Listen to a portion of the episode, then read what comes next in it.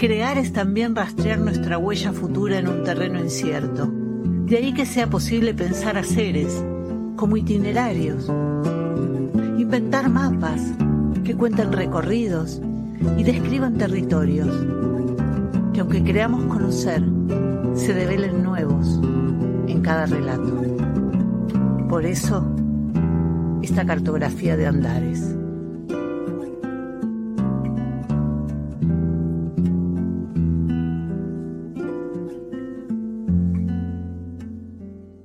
Buenas tardes, bienvenidos todas las personas que estén por ahí en el momento de esta transmisión o después, como digo siempre, a esta nueva edición de Cartografía de Andares, este podcast sobre música, sobre música para guitarra y sobre guitarra.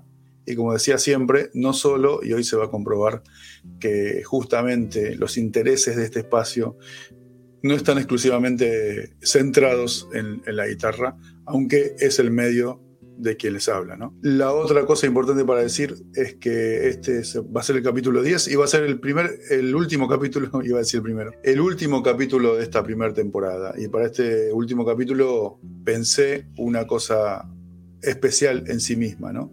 Así que bueno, antes de pasar a las cuestiones lógicas del podcast, que es la charla con la artista de esta ocasión, vamos a poder pensar algunas cosas en, torno a este breve tiempo, estos breves 10 capítulos y un par de cosas más.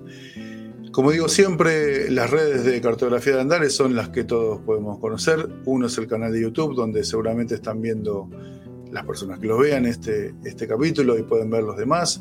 Después hay una cuenta de Instagram y una página en Facebook que se llama Cartografía de Andales, así que buscando por ahí en cada una de las redes y siguiendo y comentando y dando me gusta a estas cosas que en estos tiempos que corren son tan útiles y ayudan a, compartir con más, con más personas lo que charlamos. Vamos a ver si podemos este, hacer una breve, más que nunca, a modo de editorial, como digo, una editorial que siempre, que no me, no me animo todavía a llamar editorial, pero bueno, es una breve idea sobre algunos pensamientos que tienen que ver con nuestra, con nuestra actividad. En general, cuando uno empieza una tarea, eh, artística, me parece que suele pasar que se concentra mucho en ella, ¿no? Em, y va teniendo como intereses cada vez más profundos en, esa, en ese camino, en ese recorrido, en esa construcción que va haciendo. Lo que sí me parece que a veces se pierde de vista o se puede perder de vista y, hay que volver a repensar, es que justamente el cruce con distintas expresiones artísticas van a nutrir de un modo diferente lo que hagamos y no lo podemos pasar por alto. Y en este sentido es la invitada del día de hoy, pero también trayendo una disciplina artística que es la literatura. Pero sobre todo porque creo que se aprende mucho de algo que es general a todas las disciplinas, que tiene que ver con el arte.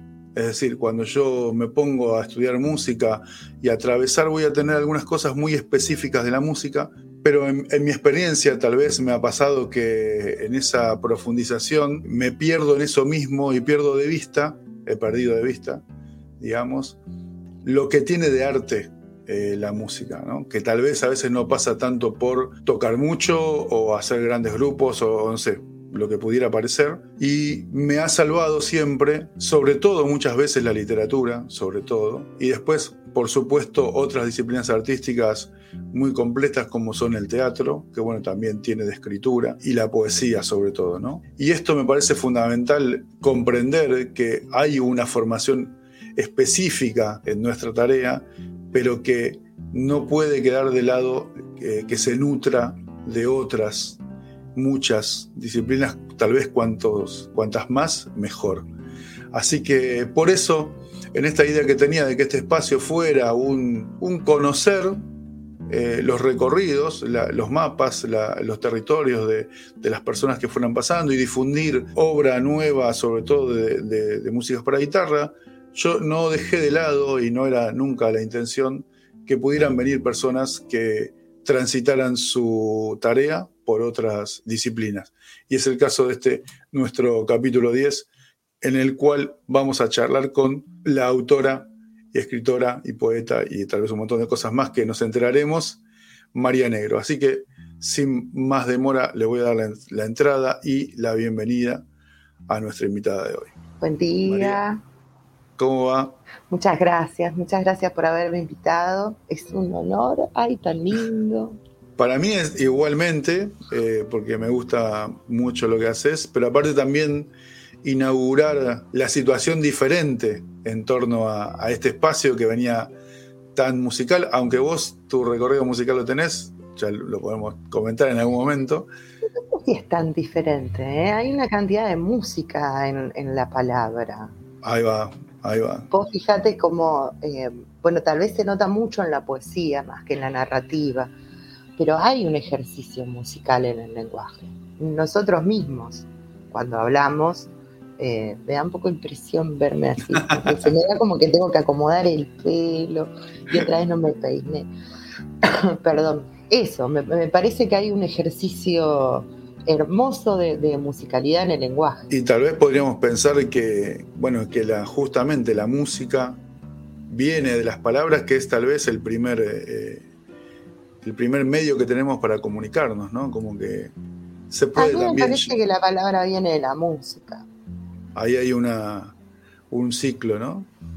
Porque vos pensás que el tatara, tatara, tatarabuelo nuestro, el ser humano que, estaba ahí entre la caverna y ver qué hacía de la vida, antes de poder elaborar el lenguaje para comunicarse, ya escuchaba a los pájaros, claro. los ríos, la naturaleza tiene una, cantidad de música implícita que es eh, em, conmovedora. Hace poquito tiempo estuve en Bolivia, ¿no? Y en, una de las actividades, que hubo muchísimas y, fundamentalmente vinculadas a la literatura y al trabajo de la poesía en los niños, que es un trabajo que están haciendo allá, que la verdad que es invaluable. Eh, eh, hicimos como una especie de tour, de excursión hacia una ciudad, un pueblo que se llama Roboré, que está muy cerca de la frontera con Brasil, y allí en Roboré a un cerro que se llama Muela del Diablo, en realidad porque tiene como la forma de una muelita y qué sé yo. Cuando llegamos, la necesidad total, total de no hablar que me daba ese espacio. ¿No? Estaban los monitos de lejos, eh, los pájaros, los pájaros enojadísimos, porque aparte, ¿qué carajo hace el ser humano arriba de un cerro? Lo que le debe molestar el ruido del micro a los pobres pajaritos que están ahí en, total felicidad. Y, y, pensaba esto, ¿no? O sea, hemos absorbido la música y tal vez es desde la música ahí ya ni soy antropóloga ni, estaba con vida en ese momento como para tener la certeza, pero sospecho que es a través de la música que nos acercamos al lenguaje. Está muy bien. Bueno, hablando de, eso, de, recorridos como este que estabas ahí compartiendo, siempre empezamos, o intento empezar del mismo modo, y para dar nombre y sentido al espacio, que bueno, la cartografía es justamente eso, una serie de mapas y como digo siempre, robándole impunemente algunas ideas a algún pensador francés, de que no existe el territorio hasta que uno lo, construye, marcando señas, haciendo, tomando decisiones. Eh, siempre empezamos preguntando, ¿cómo llegás vos a tu tarea principal? Digo yo, tal vez vos me desmientas, pero en principio me parece que tu tarea es la escritura, o por lo menos estás invitada por acá, así que no me vas a quedar mal conmigo mismo. pero bueno, ¿cómo llegás? Porque bueno, después te voy a contar algunas cosas de, lo que leo tuyo, pero ¿cómo llegás a, ese recorrido y a esa decisión? ¿Y cómo llega eso? La literatura, por ponerle un nombre, las letras, el nombre que le queramos poner, a tu vida y a tu historia. ¿Cómo, es esa historia, digamos? A mí me parece que, en general el ser humano se acerca al arte por, una necesidad muy grande, la vida es insoportable. Eh, y, tratamos de sobrevivir, ¿viste? Freud dice, bueno, construimos neurosis para sobrevivir. En esas neurosis que construimos para sobrevivir, además hemos desarrollado las expresiones artísticas, las distintas expresiones artísticas, ¿no? La, música, la literatura, la pintura, eh, el arte plástico. Lo que encontré en la literatura fue una facilidad de herramientas, no herramientas intelectuales, sino una facilidad de herramientas de desarrollo. Es mucho más barato tener un lápiz y un cuaderno que comprarse una guitarra. No sé si mi deseo inmediato en la infancia era solamente escribir, pero sí era lo más accesible, sin duda. ¿no? Pensar en comprar, no sé, óleos o, una tela para poder pintar o tener un instrumento eh, era imposible. Y cuando digo imposible, porque realmente era imposible. Soy eh, hija de uno de los barrios más humildes que tiene mi querido partido de San Martín, y por lo tanto ahora, estos últimos años, en un barrio muy cercano, no en el barrio de mi infancia, pero sí en un barrio muy cercano, hay un grupo de jóvenes que está haciendo música clásica con, los chicos, eh, que me parece bellísimo ese acceso, pero la verdad es que eh, la literatura era, la posibilidad de expresarme literariamente era lo más accesible a la economía de mi familia y tenía la necesidad del decir, ¿no? Y a través de la escolaridad uno eh, se acerca al aprendizaje de, la palabra. Bien vendría, señores de las instituciones, que también fuera el aprendizaje de todas las artes. Eh, a propósito de, los recortes que se hacen en las escuelas con respecto a la música y a la plástica como todavía no nos han quitado el recorte a la, palabra, era lo que estaba ahí, era lo palpable, y me provocaba una cantidad de emociones leer, eh, emociones físicas, ¿no? Me, hostigaba la imaginación, me, provocaba cosas. Uno de los primeros libros que me acuerdo de haber leído eh, fue Tom Sawyer. Era muy chiquitita, muy chiquitita, hace 6, 7 años recién aprendí a leer. Y yo te puedo asegurar que todavía no fui a Mississippi, pero sé cómo es. Claro, claro, claro. Porque yo estuve ahí. Eh, y, me resultaba mágica la posibilidad de estar ahí sin moverme de mi habitación. Y me causaba mucha curiosidad poder provocar eso.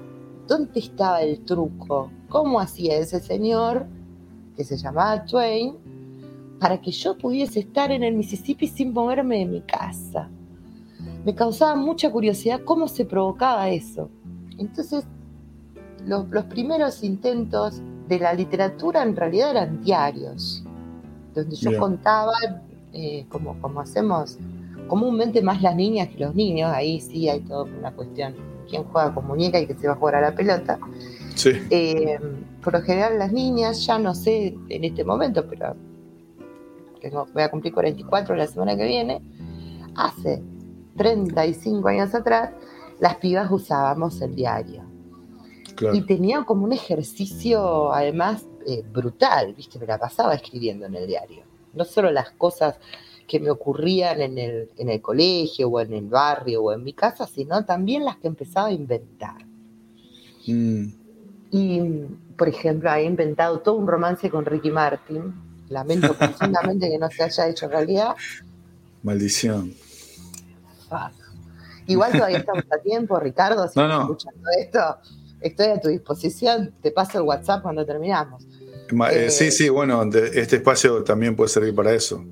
Sí, Ricky eh, Martin, te estoy esperando. Desde que tenía siete años que te espero. Todavía, y te pienso esperar mientras la vida nos dure. Entonces, ese amor por Ricky Martin y esa fantasía de noviazgo que yo tenía, y no sé, de verdad, tenía siete, ocho años, era muy chiquitita, fue como el primer ejercicio de la mentira. Y me fascinó la idea de poder contar mentiras y que parecieran honestas. Claro. Creo que ese fue como el primer acercamiento amoroso al ejercicio de escribir después del ejercicio de leer. Pero primero fue el leer, señores mm. docentes. Déjenle niños, padres, madres, inviertan de vez en cuando en un librito usado, una cosita. El ejercicio de leer fue el empujón.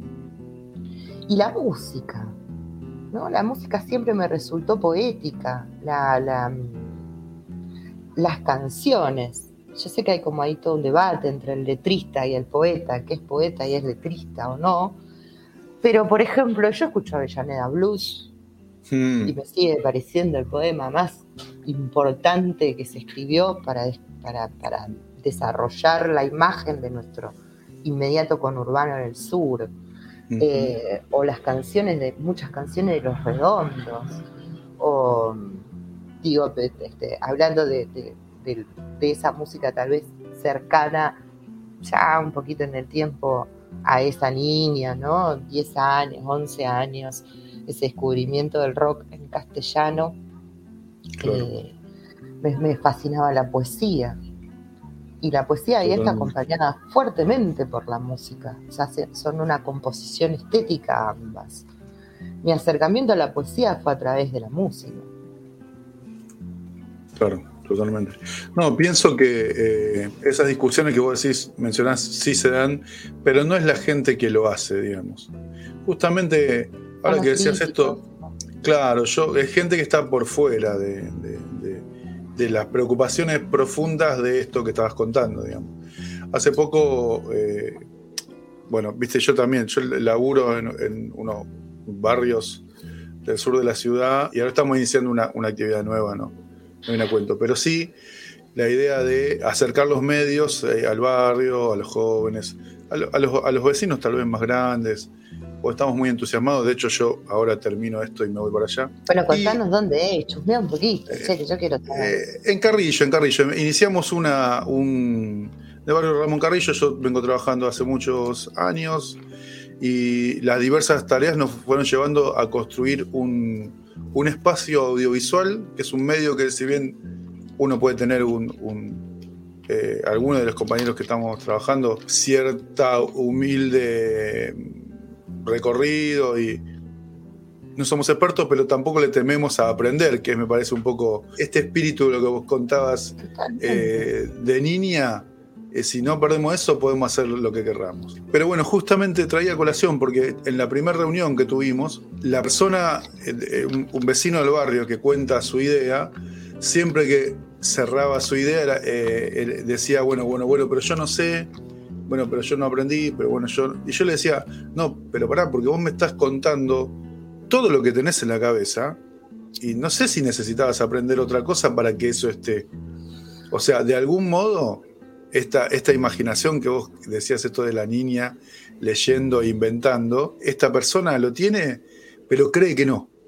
Entonces ahí me acordé porque... un ejercicio de limitar al ser humano. Exactamente. ¿eh? Exactamente. No, hay un ejercicio de, colaborar con la liberación de las emociones.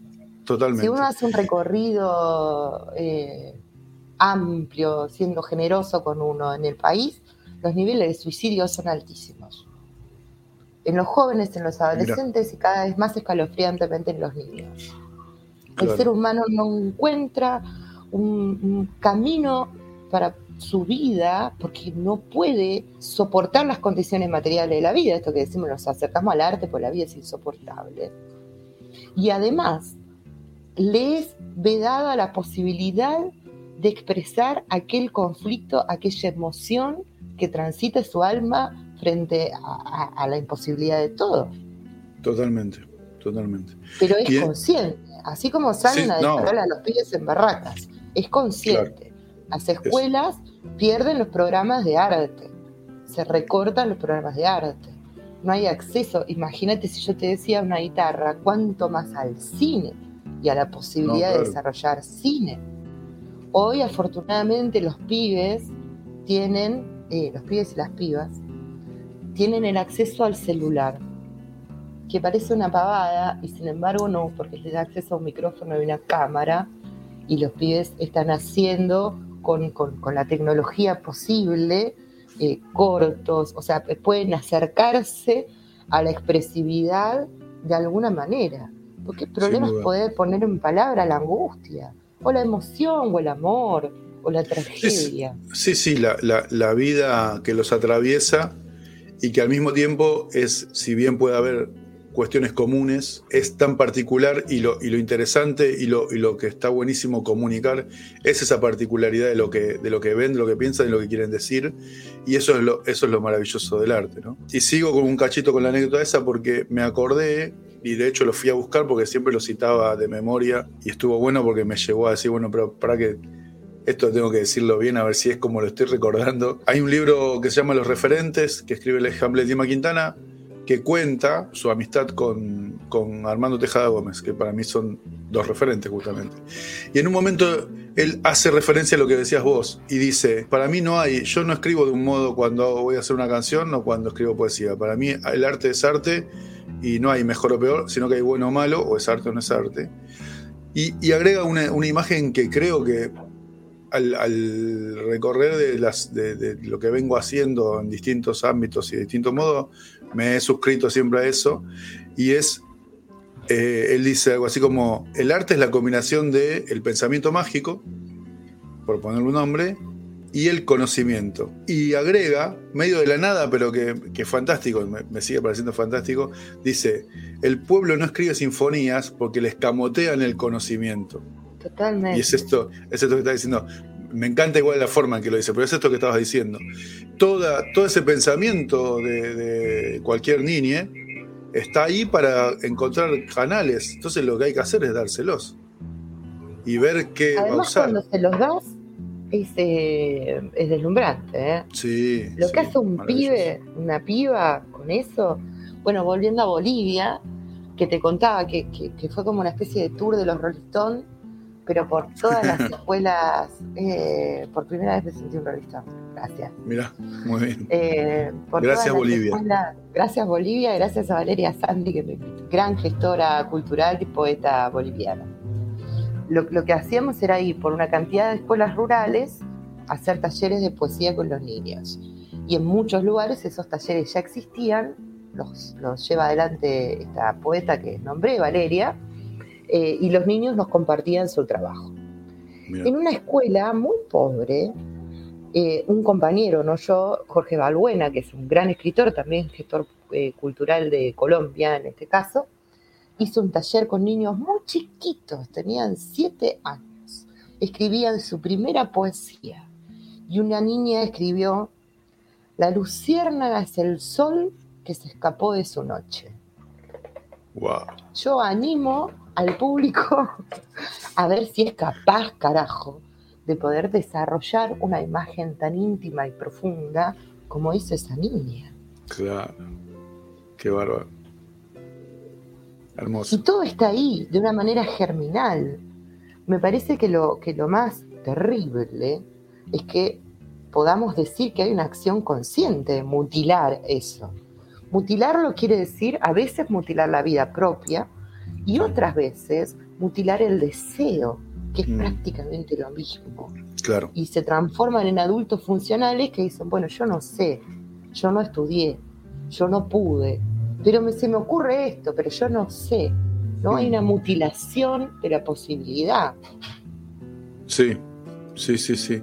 Sí, eso jus- justamente es lo que hace, o sea, esto que decías, hay una tarea que no es arbitraria, no es que pasa porque sí, sino que tiene eh, planes, que lo que van a hacer es impedir el desarrollo de estos deseos que todas las personas tienen. Esto es una cosa también que, que siempre insisto en, en los espacios donde estamos compartiendo algo, aprendizaje, digamos, recorridos. Cualquier persona puede hacer lo que quiera. Porque Somos es esa humanidad que escuchaba a los pájaros, Claro, que inventó el Yo- lenguaje. Totalmente. Yo digo, una cuerda y dijo a ver cómo suena. Somos esta humanidad que creó, que crea, la que se quiere destruir cuando vos escuchás en la televisión que los policías le dijeron son un negrito de la villa hay que pegarle un tiro en la cabeza a cada uno. Eso es un pensamiento profundo, eso es una política profunda. Lo que quieren hacer con nuestros hijos es pegarle un tiro en la cabeza. Si algo sobra en este mundo son negros. Entonces, ¿qué, ¿a quién le importa si ese pibe, esa piba, puede convertirse en un violín, como decía Rambo? No importa eso. Hay que pegarle un tiro en la cabeza. o hay que mandarlos a laburar 14 horas a algún lado y viste que sirvan para algo. La idea del servir, de la utilidad, lo maravilloso del arte es que no tiene ninguna utilidad. La fortaleza del arte que no tiene una utilidad, una utilidad económica, concreta y real. ¿no? Cuando uno compone, y, y, hablo de componer en un verbo amplio, ¿no? Cuando uno compone una obra, cuando uno se sienta a escribir un cuento, cuando uno se sienta a desarrollar una canción, cuando uno comienza un cuadro, lo que compone es su verdadero premio. Después claro. si tiene un recorrido, si se lo comparte a otro, si termina sacando un disco o si este, expone en una galería o sale un libro de eso, es un segundo momento. En el momento de la creación no se está pensando en eso cuando el arte es genuino. Como el niño que se pone a hacer un dibujito al costado de la hoja mientras la maestra le está dictando las tablas de, de multiplicar. Es el deseo íntimo, atávico, humano de expresarse. Eso es lo que se intenta mutilar. Eso es lo criminal. Por eso es tan valioso me parece, este tipo de tareas. La tuya, la de Valeria, la de los chicos que están haciendo música clásica en una orquesta en Lanzón, en San Martín. Estas tareas de ir y decirles, la posibilidad es nuestra porque nos pertenece como especie. Y, y va, vamos a tener que salir a, a, a, pelear la educación a mordiscones. Uh -huh. Yo no pude hacer la universidad y para mí es casi un honor. Claro. No ser recibida de la Facultad de Letras. Eso me ha permitido no ser autodidacta, que es una palabra que me parece mezquina, porque eh, auto, ¿no? uno solo se educó, yo no me eduqué sola, yo tuve grandes maestros, acá tengo a uno, mirá, tal vez el más grande maestro de mi vida, mi queridísimo Macedonio Fernández, sí, y sí. grandes maestros, gente muy generosa que me compartió su sabiduría. El almacenero de la esquina de mi casa, mis, mis, mis maestros de la vida, mis amigos, enormes artistas con los que uno puede sentarse a tomar un café y aprender un montón. No, no es correcta la palabra autodidacta, pero sí no, no tuve la fortuna de no pasar por adentro de la academia, porque tampoco claro. es un espacio hecho para, para, los que laburamos.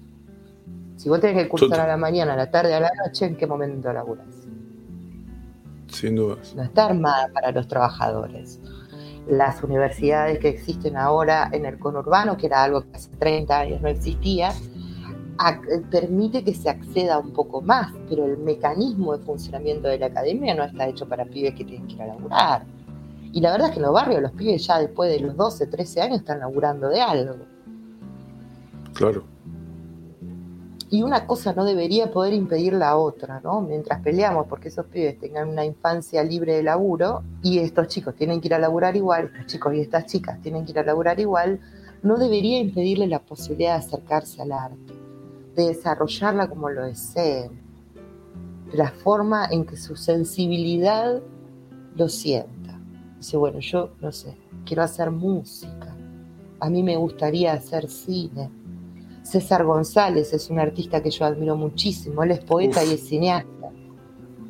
La tarea de César González, pero si César González no hubiese transformado su dificultad de estar en casa para poder estudiar y hubiese tenido algún bagaje íntimo en su humanidad que le permitiese transformar esa dificultad, cabría en el montón de pibes que terminan muertos en los, en los penales de menores. Uh -huh. ¿No? Uno discute la, la, dificultad, los pibes metidos en la droga, el desastre que significa la droga dentro de los barrios, el desastre que significa la droga dentro de los barrios. Pero no discutimos ¿Qué otra cosa tiene esos pibes para hacer? Que no sea reventarse el cuerpo porque la almita no tiene lugar para fluir. ¿no? ¿Qué hace el río cuando no puede correr? Se pudre. ¿Qué hace el agua cuando no puede correr? Se estanca. Tienen el almita sin posibilidad de fluir. Acercarles, dar la batalla para poder acercarles el arte es defender la vida. Eso. Bueno. Usted quería hablar de literatura. Em. bueno, pero es esto, ¿no? Somos nosotros. ¿Quiénes somos nosotros? Lo que pudimos esquivar la bala que te venía para acá. Mi adolescencia fue en los 90. Una bala a mi nombre seguro tenía. ¿no? claro, en estos barrios. Me pide, corremos, ves un patrullero y corres. Obvio. Eh, Obvio. Los que sobrevivimos a esa bala que no nos pegó, y, me parece que la mejor manera de, hacer valer eh, la, fortuna que tuvimos de que no nos tocó es salir a defender la posibilidad de que a los pibes tampoco les toque. Bueno, em, yo quisiera decir algunas cosas, pero eh, no puedo. Ay, diga, diga. No, no, no, no puedo porque, me, esto no me ha pasado hasta ahora. ¿eh? me pasó, pero con otros temas. No, no, de, la emoción, porque justamente, eh, no sé, esto no es muy profesional, pero bueno, es mi podcast y me emociona lo que quiero, viejo. Lo profesional es ser genuino. Claro, bien, bueno, gracias. Somos hijos de Antonio Carrizo, de esa gente. Ahí va, ahí va, ahí va. Lo profesional es ser genuino. De la REA. Eh, no, eh, justo esto que estabas diciendo eh, me, atraviesa de cerca y más en este, en este tiempo. Para cuando se escuche en algún otro momento, tenemos hace unas horas otro asesinato a manos de la policía y, esto que decías me, me retrotrajo a un montón de pibes que perdimos el barrio. Es que la lista no termina. Obvio. Y lo único que deseamos es, en algún momento, no sé si frenarla, pero sí que no esté ahí en nombre de nuestros hijos. Claro. Eh, y eso ya es un problema los chicos del eh, monte. Eh, y la aberración de que ocurra sobre la juventud, ¿no? De una forma tan consciente. Sí, sí, sí. Vos sabés que hace, bueno, hace poco, no hace poco, hace unos años eh, participamos de un, espacio junto donde yo justamente contaba que tenía una canción y que la cantamos ahí, e invité a la gente a, que se sumara, en donde justamente había aparecido por fin el cuerpo de, Luciano Arruga y paralelamente al mismo tiempo habían desaparecido 43 eh, normalistas de Ayotzinapa. Y para mí había sido muy claro cómo eh, el poder y sus fuerzas de represión iban sobre los jóvenes de un modo en el conurbano bonaerense y en la ciudad de Buenos Aires y de otro modo en México. Pero invariablemente eran las fuerzas de represión en contra de la juventud. Pero fíjate por qué. Mira, yo te, hablando de, no restringirnos ¿no? al conurbano o a nuestro propio país, Chile, treinta y pico de años, un pueblo sometido del que eh, me, doy el placer, porque trabajo en una revista latinoamericana con hermanos y hermanas trasandinos, como nos dicen ellos, eh, de decir que nadie daba dos mangos por ese país. Nadie daba dos mangos por ese país. Los que comenzaron la rebelión que aún no cesa, porque también lo que hay que decir es que la rebelión no ha cesado en Chile, fueron los pibes. Que dijeron, ¿sabes qué? Yo el aumento del boleto no te lo pago. La criaturita que saltó el molinete del subte, no sé si tenía idea de lo que iba a venir después pero lo más probable es que sí. En Colombia, otro país hermano que se levantó contra los ataques feroces que recibimos, porque digo que mil pesos sea del equivalente a cinco dólares, uno se da cuenta mm. cuando va al supermercado, ¿no? Totalmente. No es algo distinto a lo que pasa en el resto de Latinoamérica, fueron los jóvenes Por eso decimos es un acto consciente. ¿Qué es lo que tiene el joven que no tiene el adulto? ¿O qué es lo que tiene el adulto que no tiene el joven? El adulto tiene pasado. Y en el pasado reside el miedo. Los jóvenes no tienen pasado inmediato, tienen su infancia con la dureza que tiene la infancia pobre.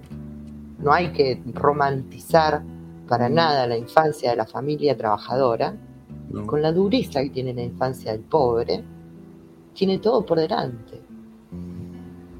Entonces los jóvenes tienen un impulso de vida, una pulsión de vida que los hace, por ejemplo, salir a jugar a la pelota. ¿Hay algo más lindo que jugar a la pelota? Es muy distinto. Ayer escuchaba a una periodista, esto de estar, yo casi no veo noticieros, pero esto de verlo durante unos días, porque uno está este, muy, muy angustiado, siguiendo el caso de Lucas, el chico que asesinaron en Barracas, Ayer decía, bueno, pero hay que preguntarse por qué el joven se dedicaba a eso. Pero posta, te vas a preguntar en Argentina, ¿por qué un pibe se dedica a jugar a la pelota? Porque está sano, nena. Porque está sano, porque ha encontrado en el deporte, que es otro arte también. Sí, Hay una cantidad de escritores que han hecho vínculos en el ejercicio eh, de poder explicar tal vez la poesía, que, es más compleja que la narrativa, vinculándolos a, los movimientos del fútbol, antes que del ajedrez, que es otro deporte maravilloso también. Sí, sí. no, es que, muy vinculado. Es que hay una, hay, eh, digo esto como decías del fútbol como un arte, es que implica una belleza que una de las cosas que vas a encontrar en cualquier barrio es un montón de pibes y, y pibitos, y ahora muchas pibitas también, jugando, jugando a la pelota en, en lugares extrañísimos. Viste, como que las canchas son triangulares, o sea, porque no existe la cancha. Es una construcción que hacen ellos en, en, colectivo con otra gente que están ahí y todos respetan esa cancha que no existe. El trabajo colectivo, la precisión, el acompañamiento con el otro, porque además si vos no te entendés con el otro no podés hacer una jugada. Totalmente. Eh, que luego cuando uno lo traslada tal vez a, un trabajo solitario o no de la composición artística, en realidad nunca es solitario, o sea, vos estás mínimamente con tus materiales, si estás escribiendo, estás con tu material para escribir, que puede ser el papel o puede ser la computadora, eh, ahora que tenemos el Word, que nos viene a salvar la vida, no tenemos que tachando tanto, eh, o la máquina de escribir en otro momento, o la guitarra, o, o, el papel y los colores para dibujar, o sea, siempre estás eh, negociando con un material. En el deporte negocias con el material de la pelota, pero también tienes que negociar con tus compañeros. Es un trabajo de solidaridad. Sí, sí, sí. Sí, sí. Y, de imaginación eh, colectiva, que es, no sé si hay algo más potente que eso. Eh, la, posibilidad de, claro, de construir algo, en, o sea, imaginario, pero que existe Imaginar realmente. el mundo con los otros. Sí, es una. Esa es la sinfonía que le ha quedado a los barrios. La posibilidad de la sinfonía que marcaba Hamlet. Hamlet eh, la posibilidad de la sinfonía que les ha quedado a los barrios es el fútbol. Sí, sí, totalmente. Totalmente. Hermoso eso. Em, y te iba a decir una cosa más eh, con respecto a eso. Ah, una, con cosas que mencionaste de la escuela. Bueno, yo todo vengo hace muchos años recorriendo mis propios barrios y, otros, intentando esto de, cómo dar, hacer espacio ¿no? para que entre quien quiera. Como dice el compañero René ahí en calle 13, que entren los que quieran. Y justamente en, todos esos recorridos, algunos confluyendo con, con, mi tarea docente, siempre me llama la atención esto, y alguna vez se lo dije a alguna compañera maestra, como diciendo, che, para, esta era una, me acordé con todo que estamos charlando de una, de una, de una niña que bailaba murga, no te puedo explicar cómo, con un manejo de, su, de su cuerpo en el baile, pero no, de gracia, precisión, no, lo, o sea, si lo, si lo desmenuzamos técnicamente, gracia, precisión, firme, bueno, todo lo que se nos ocurra, perfecto y era un desastre en matemáticas, entre comillas, ¿no? Entonces yo decía, no puede ser, o sea, no hay forma, el problema no está, y eso después escribí un texto que ando por ahí dando vuelta, el problema no está en, las personitas, el problema está en, la institución. Porque no puede ser, pensaba yo en ese momento, y medio que lo, fui comprobando, que esta persona que tiene este manejo de su cuerpo no pueda. Claro, no pueda con lo otro. No es que no puede, es que hay algo que está mal planteado. Porque sabemos, y, bueno, y ahí se elaborarán distintas estrategias, que las personas que tienen problemas neurológicos y que lo primero que se manifiesta es en el cuerpo, este, problemas de otras capacidades, y, bueno, ahí será algo para atender a esa situación. Pero una persona que tiene este manejo corporal, hay que replantear todo porque debería poder hacer lo mismo con todas las demás áreas. Y eso es muy significativo porque, bueno, para, para, para quien no sabe ver, este, como diría Yupanqui también, la tierra es tierra nomás. Bueno, para quien no sabe ver, el que baila murga, baila murga nada más, y no, o sea, hay un montón de otras cosas ahí, muy, muy potentes y, y justamente abrir espacios para que se desarrollen. Lo primero que hay es una apropiación de la danza. Una recuperación de la danza. Que es despreciada además. Sí. Y, fíjate que la murga, como el candombe, son tambores, ¿no? Es música muy. Esto que decíamos, las sensaciones atávicas, ¿no? Las ancestrales. Las que están. Eh, sin nuestra conciencia, ¿no? Este, este registro de la música, que están en los genes, este registro de, nuestra, de nuestro territorio, pero de nuestro territorio amplísimo, ¿no? de nuestro territorio en el espacio y en el tiempo. ¿Quiénes somos nosotros? ¿Qué somos nosotros? Bueno, en principio somos personitas metidas acá, unos límites determinados. Ahora, no somos eso. Somos seres humanos. Y estos seres humanos, como dijimos, ya vienen escuchando los pájaros y los ríos desde antes de poder hablar. Y han inventado la línea y han inventado el lenguaje y son dúctiles para el dibujo. Y la danza es la forma en que ha encontrado nuestro cuerpo de expresar emociones también desde tiempos ancestrales.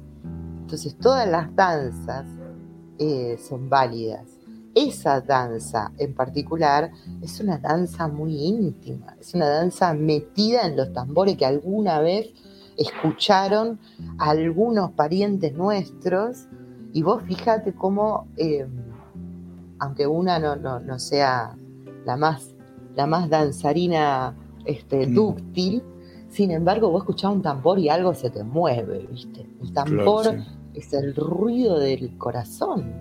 Nosotros vivimos toda la vida con un tambor adentro, que nos marca el ritmo, se paca, paca, paca, Es nuestro propio ritmo el que está ahí. Y lo que han hecho este, los, jóvenes fundamentalmente, eh, pero sí, eso hace, hace mucho, mucho, mucho, es defender esa pequeña espacio de danza que tal vez se da un poco más en algunas épocas del tiempo, ¿no? como el carnaval o las previas del carnaval, pero que es una defensa de la danza. Tenemos derecho al latido. Me encanta. Bueno, em, no, claro, eh, estamos, le cuento a la gente que está por ahí escuchando o, viendo, estamos cortos de tiempo por actividades eh, propias de la tarea de, abrir espacio también de María, pero en realidad podíamos estar charlando tres horas, en realidad. Así que. Capaz que aburrimos un poco a la gente. No, la gente. Yo creo que pasa al revés. La gente que se aburre se va, a aburrir, eh, como decíamos, eh, en otro orden de cosas, aún cuando estuviéramos diez minutos, porque este, lo, que lo que estuvimos, lo que estuviste compartiendo fue a lugares bien profundos. Pero bueno, tal vez lo que tenga que pasar es que hagamos una segunda parte y que la segunda temporada empiece en la continuación de, esta, de estos puntos que estuvimos charlando. No, estaría mal. Sería muy me ocurre, ¿no? porque, porque me está quedando afuera charlar un poco de, lo que haces, digamos, de, de, tu obra, en algún sentido, que en realidad es todo esto mismo que dijimos, pero plasmado en palabras pero, pero bueno, no nos va a quedar tiempo para, esto. Pero sí lo que no quería dejar de, tocar como, punto antes de, antes de despedirnos es algo que tiene que ver con, bueno, cuando un músico plasma una obra en otra época, pero ahora con otros formatos, eh, se transforma en un disco, ¿no? Ahora se le llama disco, algo que no, no es disco, es otra cosa, pero es el concepto. Y en la tarea de la, escritura es, el libro, solo que el libro es un, es un objeto aún en circulación, creo que de una belleza este, extraordinaria y que, va a ser muy difícil como, como encontrar algo que lo iguale, ¿no? Y bueno, vos venís generando obra a través de los libros y bueno, me gustaría que antes de, antes de cerrar con, contaras, no sé si, no sé si explicitar bien qué, pero ¿cómo eso? ¿Cómo pensás un libro? ¿En qué momento decís, che, con todo esto lo voy a plasmar en esto? ¿Qué hay ahí de, esa decisión? ¿Qué aparece, no? ¿Por qué? Bueno, como, como en todo un deseo. Lo que decíamos, ¿no? La no mutilación del deseo. Y después la conceptualidad, que es también lo mismo que acompaña la creación de un disco. El disco tiene una conceptualidad. Ayer escuchaba el último de Pandolfo, esto de que decías, ¿no? Las, nuevas formas. Está colgado íntegro en YouTube. Entonces le, encontraba ese, ese hilo conductor a, todas sus canciones y los, y los libros tienen esa similitud. Claro. ¿Cuándo ocurre eso? Y afortunadamente es un poco misterioso. Digo afortunadamente porque entiendo que el misterio es el premio de lo genuino, como te decía recién. Mm. Distinto es, eh, bueno, ahora estoy comenzando a escribir un libro que no tiene nada de misterioso, pues es un libro de investigación entonces, ese libro de investigación tiene eh, eh, otras, otro trabajo determinado, ¿no? Tiene un proceso determinado, proceso de hacer entrevista, después de, acomodarla dentro de la narrativa y de construir el libro que eh, contenga toda esa investigación. Ese es un proceso. Ahora, cuando el, el, acto creativo es poner un día te sentas a escribir un poema, otro día te sentas a corregir el poema, corrijan los poemas. Eh, y otro día te escribiste otro poema que después corregiste y vas encontrando entre, entre esos materiales un hilo que los conduce. Y ese hilo que, ocurre desde el misterio, ¿no? Porque ocurre, son escritos en momentos distintos, en emociones distintas, por necesidades distintas. Ese hilo que los acompaña, cuando lo encuentro, trato de respetarlo Después ocurre que tal vez cuando uno reúne todo el material y dice, bueno, todo este material que tuvo este hilo conductor, intento hacerlo un libro, mucho material queda afuera. Y no, y no por falta de espacio, sino que queda afuera porque uno comienza a ser tal vez más celoso de ese hilo que le encontró y más respetuoso de ese hilo que le encontró. Pero eso es cuando la creatividad fluye en su naturaleza. Lo otro es la construcción de un trabajo de estudio que funcionan de manera distinta. Sí, aparte, ahora que lo mencionas así, es como muy bella esa parte, ¿viste? Como vos decís, de toda esta obra, de todo esto que hice, es decir, uy, mira, está esto, ahí está buena la palabra, el misterio, ¿no? El concepto. Está esto que yo no, no lo había pre-pensado, pero está. y lo voy a tomar, claro, y lo voy a tomar para, para que sea mi eje. Entonces, y estas otras cosas que me gustan, bueno, quedan afuera. De mi libro eh, anterior, no el último, pero el anterior, el último se llama, aprovechamos ya que nos quedan pocos minutos, hola señores de las editoriales. Este momento es para ustedes. en realidad yo tenía una cantidad de material y en la revisión, en la edición de ese material, me pareció toda una porquería, menos un verso que me parecía bellísimo. Wow. Un verso. Sobre ese verso trabajé y terminé haciendo otro libro. Claro. Y todo el resto queda guardado, ¿no? Es que se pierde. Este.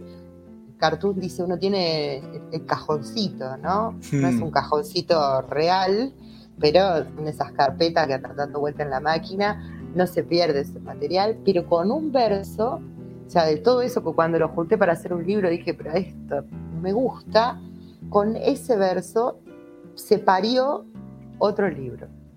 Claro. Sí, y después también eso que es importantísimo, de que vos lo nombraste recién como, como el gusto, pero que es un poco más profundo, que pero igual nombrarlo así me parece bien, que es eso, disfrutar con lo que uno hace, ¿no? Así, así como el deseo es lo que nos mueve, ser un poco, y esto sí es peligroso, tener la humildad de decir, che, esto que hice yo, concentrado en algo que tal vez estuvo bien, ¿no? O sea, no, no, no, no, no pasa porque uno desprecie ese momento, pero en realidad cuando lo termino no me gusta y no me gusta. Ese, me parece que el deseo se iguala ahí a esa sensación y nos permite ser un poco más humildes decir, bueno, le, estaba prestando a otra, atención a otra cosa, por eso hice esto que termina no gustándome. Lo hice, está en, una, en, una, en un, como dijiste vos recién, recién de cartoon, en una cajita, este, en un cajoncito, y es parte, va a ser parte de la historia, pero no está bueno y no está para compartir y sigamos adelante. Y eso, ese equilibrio, no, sé si es un equilibrio, se igualan las... Es una armonía más que un equilibrio. Eso, ahí va, ahí va. ¿No? El equilibrio es fijo y la armonía, por eso decía, hay un vínculo íntimo con la música, indisoluble. La armonía es la que acompaña la creatividad. Y me parece una palabra que vos decís que es fundamental, la humildad. ¿no? Una cosa con la que yo insisto mucho en, el trabajo que hago en los talleres, que no es un taller convencional, afortunadamente, es entender que uno tiene que leer. Uno tiene que leer porque si no, entonces queda preso de la posibilidad de cometer el crimen atroz de creer que hizo algo nuevo. Claro. Hace cuatro mil años digo, si nosotros vamos a respetar, que ya escuchamos los pajaritos, ya escuchamos el ruido, que, que, nació la música y le dimos nacimiento a la línea, que es algo que en la naturaleza no existe. Después del plástico, es el gran aporte que le hemos hecho al mundo, la línea, el desarrollo de la línea. Esa humanidad hace 4.000 años que escribe. Es una falta de respeto no leer. Y en 4.000 años de trabajo, si entendemos el arte como un laburo colectivo, si entendemos que estamos todos en la misma cancha jugando el mismo partido y que tenemos que jugar con los demás compañeros, ¿cómo no voy a leer? ¿Cómo no es faltarle el respeto a los compañeros que venían trabajando antes? Hay que leer a nuestros contemporáneos, pero hay que ir a leer los clásicos porque hay algo, hay. Mm. Si Shakespeare sobrevivió 500 años, algo tiene que tener hay que darle la posibilidad al Señor. Cuando uno lo va a leer, se da cuenta qué es lo que tiene Shakespeare. Pero tiene que ir a leerlo. Claro. Lo mismo vale para la música. ¿Qué compositor puede componer sin escuchar música? Mira, lo tengo acá, al, pescadito rabioso. Mira. ¿Qué compositor puede ir a componer sin escuchar música? ¿Qué pintor se atreve a acercarse a su imaginación sin ir a aprender.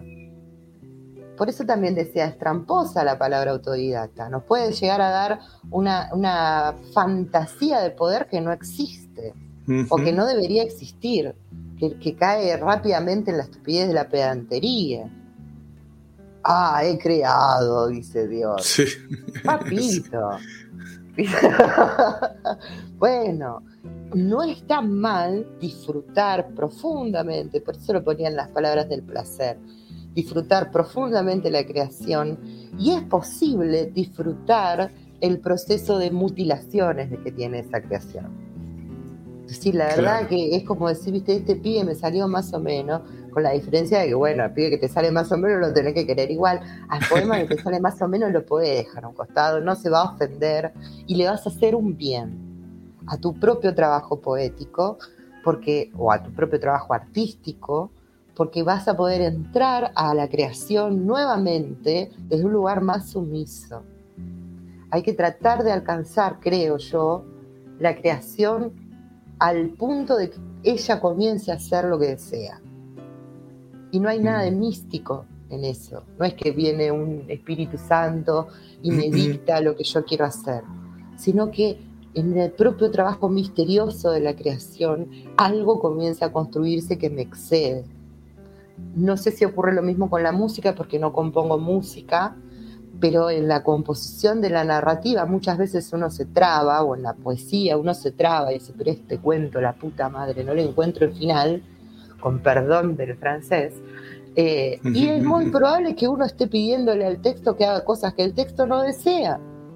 Claro. Hay un trabajo de comunicación en el arte. Por eso decía, no hay trabajo en soledad en el arte. Es posible que no se siente solo con su guitarrita, pero hay un momento donde las cuerdas empiezan a desear también.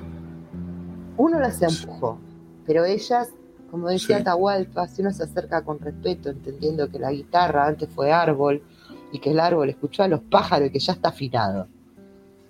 Si uno se acerca con ese respeto, bueno, el lápiz también fue árbol. Ya tiene su afinación. Y en algún momento, si yo se lo permito, si abandono mi pedantería, de, de, de, creerme una diosa creadora de cosas eh, y, le, y, le, permito a eso que fluya, a encontrar un canal más genuino, que tal vez no sea el que me deje totalmente conforme cuando lo termine. Para eso existe el trabajo de la edición, en todo. ¿no? En la uh -huh. pintura se llama, creo que se llama penitenti. La, uh -huh. la, la, el otro la día corrección. me enteré que la, la corrección, la Gioconda tiene 300 capas de pintura. Claro, claro. El arte trabaja sobre la profundidad. Mm. La pedantería trabaja sobre la superficie. Totalmente. La pedantería es un, un, un, elemento innecesario en el arte. El que lo quiere usar, que lo use. Este, no le vamos a cortar las manos, pero tratemos de no comprarle los libros. Totalmente, totalmente.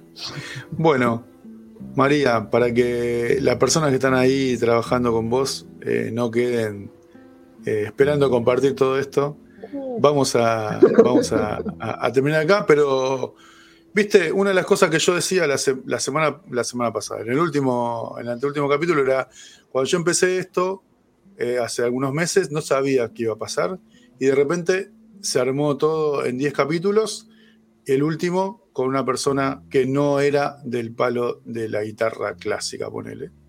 Y aquí estamos.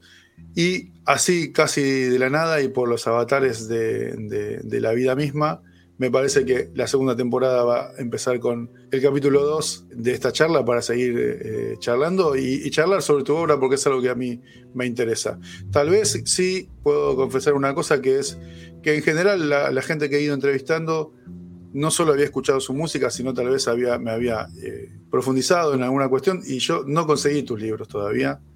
Eso es un... Uh, es un, es un, sí, eso está mal, yo sé que está mal, pero de acá al, al, primer capítulo de la segunda temporada los podré conseguir, los voy a leer y podré charlar más sobre eso. ¿Te parece? No, no está mal, no está mal. La difusión ah, sí, literaria sí. te da para otra charla más y cómo funcionan las difusiones dentro de las editoriales y las Totalmente. posibilidades breves que tienen las editoriales independientes y lo costoso que es eh, producir literatura en este país y el esfuerzo que se está haciendo enorme por, por poder seguir produciendo eh, es mucho. Después, Totalmente. además, las distribuidoras corresponden a las grandes cadenas.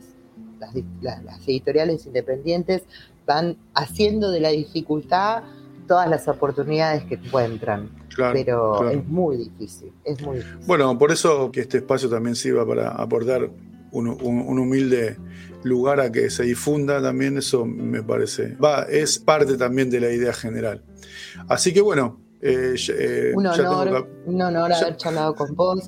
No, te no, admiro y te respeto muchísimo, Gracias. muchísimo. Creo que sos un gran artista y que además hayas tomado el trabajo de, de, de generar un espacio de, de, difusión, ya sea para, para tu particularidad dentro del arte o ampliado, me parece súper valioso. Así que te agradezco bueno, muchísimo el espacio, la charla. Yo te agradezco a vos. Campeón. como, bueno, hoy estuvimos nombrando mucha gente, como, como me, como me enseñó una amiga, lo único, siempre digo, bueno, lo, lo, único que yo soy es muy terco. Después fui cambiando a muy tenaz, y después, como decía Roberto Val en el mítico prólogo a los lanzallamas, creo que es, el futuro será nuestro. por prepotencia de trabajo. Hemos llegado hasta aquí. Este ha sido el, el último llegó capítulo. hace rato, dijo otro gran Eh, poeta. Ojo con Exactamente. eso. Que la Exactamente. prepotencia de nuestro trabajo se haga valer. Ahí va. Muchas gracias, María. Este es el último capítulo de esta temporada. Ha sido un lujo este rato con, esta enorme artista también. Y bueno, nos seguiremos encontrando y ya seguramente eh, se van a enterar cuando retomemos esto. Así que bueno, muchas gracias y nos vemos. Muchísimas gracias.